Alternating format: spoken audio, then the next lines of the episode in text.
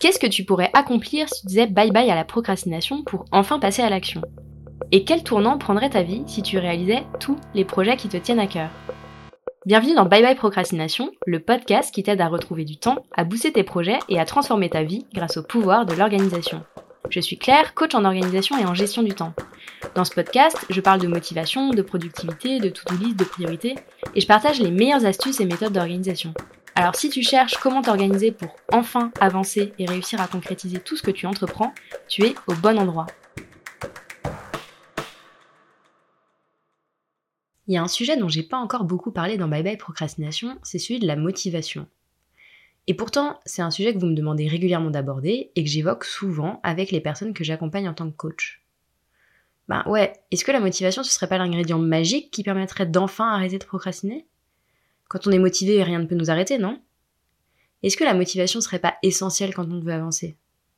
Comme la plupart des gens, et c'est peut-être ton cas aussi, j'ai longtemps cru qu'il y avait une recette magique de la motivation et qu'il suffisait de trouver cette recette pour ne plus jamais procrastiner et enfin atteindre tous mes objectifs.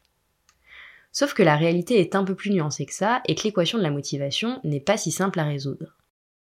Dans cet épisode de Bye Bye Procrastination, je te propose donc de plonger au cœur de la motivation de la disséquer pour voir d'un peu plus près de quoi elle est faite, et te donner des pistes de réflexion sur ce sujet passionnant et complexe. Avant d'aller plus loin, je tiens à préciser que je suis évidemment pas chercheuse en sciences comportementales.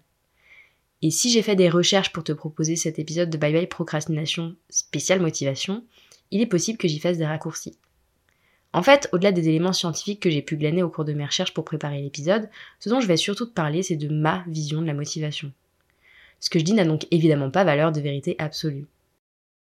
Si tu écoutes le podcast régulièrement, tu sais que j'aime bien commencer par dessiner les contours du sujet que je veux explorer avec une bonne vieille définition. Selon Larousse, la motivation, ce sont, je cite, les raisons, les intérêts et les éléments qui poussent quelqu'un dans son action.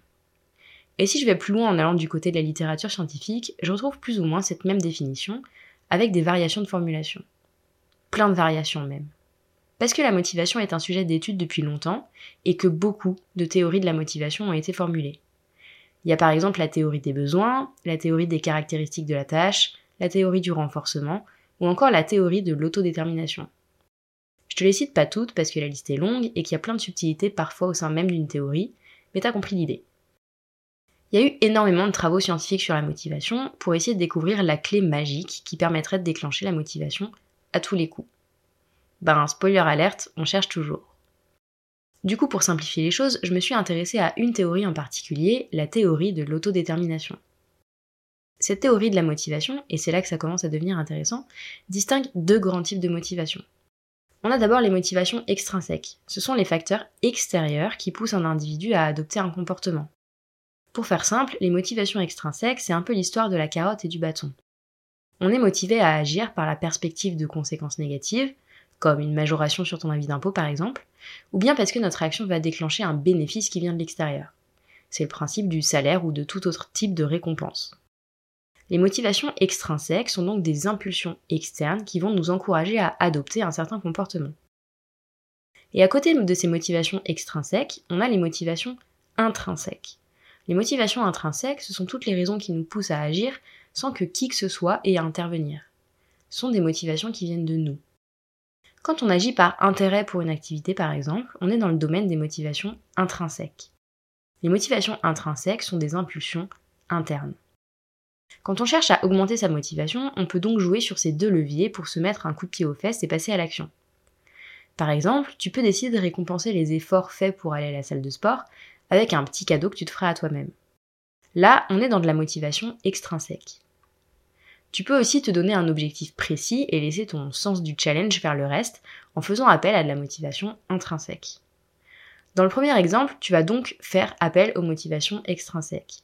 Et c'est une tactique qui peut être très efficace au début. Mais c'est une tactique qui atteint vite ses limites. Est-ce qu'une récompense suffit vraiment à déclencher la motivation sur le long terme? Bien sûr que non. Si c'était le cas, les entreprises n'auraient rien d'autre à faire que de verser le salaire des gens pour garantir leur motivation et leur implication. Et je suis sûre que tu l'as déjà constaté, c'est pas franchement la réalité du monde du travail.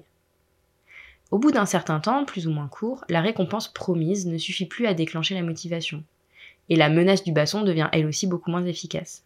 non seulement on s'habitue à ces impulsions externes qui ont de moins en moins de prise sur nous, mais en plus on perd notre capacité à s'automotiver.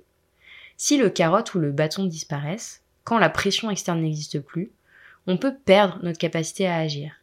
C'est ce qui se passe par exemple quand certaines personnes quittent leur job salarié pour se lancer dans l'entrepreneuriat. Tout d'un coup, le cadre disparaît et parfois la motivation s'envole avec lui. On peut donc pas entièrement se reposer sur la motivation extrinsèque pour avancer. C'est forcément jouer à un jeu dangereux.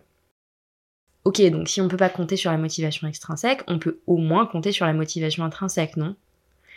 Oui, dans une certaine mesure, on peut développer sa motivation intrinsèque en se donnant des objectifs par exemple, ou, et c'est beaucoup plus puissant, en développant une vision personnelle qui donne du sens à ce qu'on fait. Mais même dans ce cas, notre niveau de motivation est fluctuant. Il monte et il descend au gré de notre niveau de fatigue, de nos émotions, et de plein de paramètres qu'on a parfois du mal à identifier. Tu peux partir avec des motivations super claires et pourtant te retrouver bloqué dans la spirale de la procrastination. D'ailleurs, je sais pas si tu l'as remarqué, mais tu es souvent plus motivé au début d'un projet ou au moment où tu te lances dans la réalisation d'un objectif. Et il suffit parfois de quelques semaines, voire quelques jours pour que cette motivation disparaisse. T'as beau essayer de te convaincre avec tous les arguments rationnels du monde que te mettre au boulot ou sortir courir est la bonne chose à faire, tu n'arrives pas à passer à l'action. Pourtant, sur le papier, tes motivations sont claires. Et elles le sont probablement. Le problème, c'est que la motivation intrinsèque n'est pas seulement une question de raison, c'est aussi beaucoup une question de sensation et d'émotion. Il suffit par exemple que nos motivations rationnelles rentrent en conflit avec le processus qui nous fait éviter toute situation déplaisante pour que la motivation disparaisse. Alors voilà, si tu es en permanence sur les montagnes russes de la motivation, tu n'es pas seul. On est tous et toutes dans le même bateau. La motivation est une amie peu fiable. Elle va, elle vient, parfois sans qu'on puisse vraiment mettre le doigt sur ce qui la déclenche ou ce qui la fait disparaître d'un coup. Les évolutions de la motivation dépendent de tellement de facteurs internes et externes qu'il est presque impossible de savoir quand elle viendra toquer à ta porte. Et la vérité, c'est qu'il n'y a pas de recette pour créer automatiquement de la motivation. Pas de potion magique, pas de pilule chimique, pas de sort sur lesquels tu pourrais compter pour retrouver ta motivation quand elle disparaît tout d'un coup, sans explication. Du coup, on fait comment? Comment faire pour trouver la motivation et la garder? Je suis personnellement persuadée que la motivation est une illusion. Pas parce qu'elle n'existe pas, évidemment qu'on peut être motivé, mais plutôt parce qu'on confond deux choses complètement différentes, la motivation et l'envie. Et la plupart des gens, et peut-être toi aussi, voient l'envie comme une condition essentielle pour passer à l'action. Si on n'a pas envie, on ne bouge pas. Alors quoi? Ça veut dire qu'on attend tranquillement dans nos fauteuils que la motivation vienne taper à notre porte pour commencer à avancer? On reste là tant que la motivation n'est pas disponible dans une quantité suffisante? Je crois qu'il est temps d'arrêter de croire que la motivation est la solution. La motivation est utile, mais je te promets que si tu attends la motivation pour avancer, tu risques bien de faire du surplace pendant encore un petit bout de temps. La vérité, c'est que la plupart du temps, tu n'auras pas la motivation pour faire les choses. Tu peux avoir toutes les raisons du monde d'agir et rester immobile. Tu seras pas motivé pour te tirer de ton lit douillet le matin. Tu seras pas motivé pour t'attaquer à tes projets les plus ambitieux, car tes émotions t'empêcheront de faire le premier pas. Tu seras pas motivé pour décrocher ton téléphone et appeler l'URSAF ou ton futur client. Tu seras même pas motivé pour faire les choses qui te passionnent et te font vibrer tu n'auras pas envie de faire tout ça.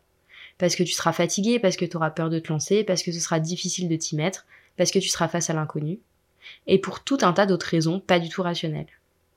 Évidemment, c'est primordial de donner du sens à tes actions et de prendre du plaisir dans ce que tu fais. Mais le sens et le plaisir que tu donnes à ton action ne suffiront pas toujours à te faire sortir de ton canapé.